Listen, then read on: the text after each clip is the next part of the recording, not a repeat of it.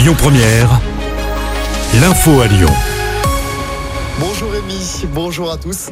Une macabre découverte dans le Beaujolais. Un corps sans vie a été retrouvé mardi en fin de journée dans des vignes situées sur la commune de Lény. C'est un randonneur qui a fait la macabre découverte. Un chien toujours en vie était à côté de la victime.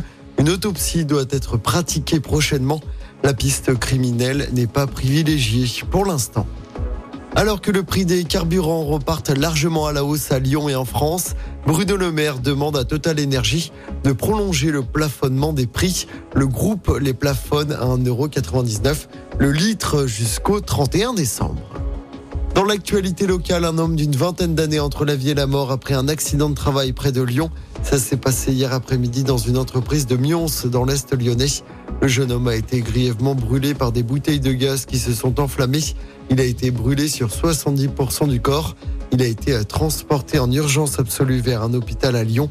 Son pronostic vital est engagé.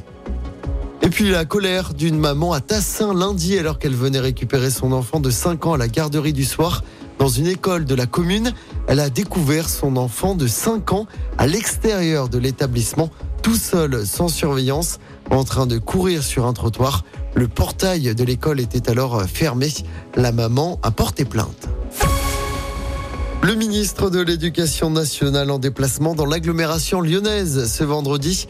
Gabriel Attal doit notamment inaugurer le nouveau lycée colonel Arnaud Beltrame de Mézieux. Pour cette première rentrée, le lycée accueille seulement 10 classes de seconde, un établissement qui peut accueillir jusqu'à 1800 élèves. La ministre de la Culture est également à Lyon demain, mais aussi pour tout le week-end. Rima Abdul Malak vient notamment pour l'inauguration de la 20e biennale de la danse. Les travaux de prolongement du métro B se poursuivent avec des perturbations. Le métro B sera totalement à l'arrêt ce dimanche. La semaine d'après, le dimanche 17 septembre, la ligne sera fermée jusqu'à 16h. Des bus relais déployés.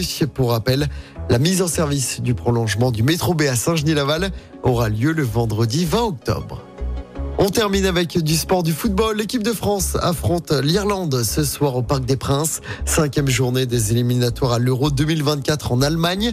Les Bleus, premiers de leur groupe avec quatre victoires en quatre matchs, vont tenter de se rapprocher un peu plus de la qualif. Coup d'envoi du match à 20h45. Un match à suivre sur TF1. Les Bleus rejoueront mardi en Allemagne, mais cette fois en match amical. Écoutez votre radio Lyon Première en direct sur l'application Lyon Première, lyonpremière.fr et bien sûr à Lyon sur 90.2 FM et en DAB+. Lyon Première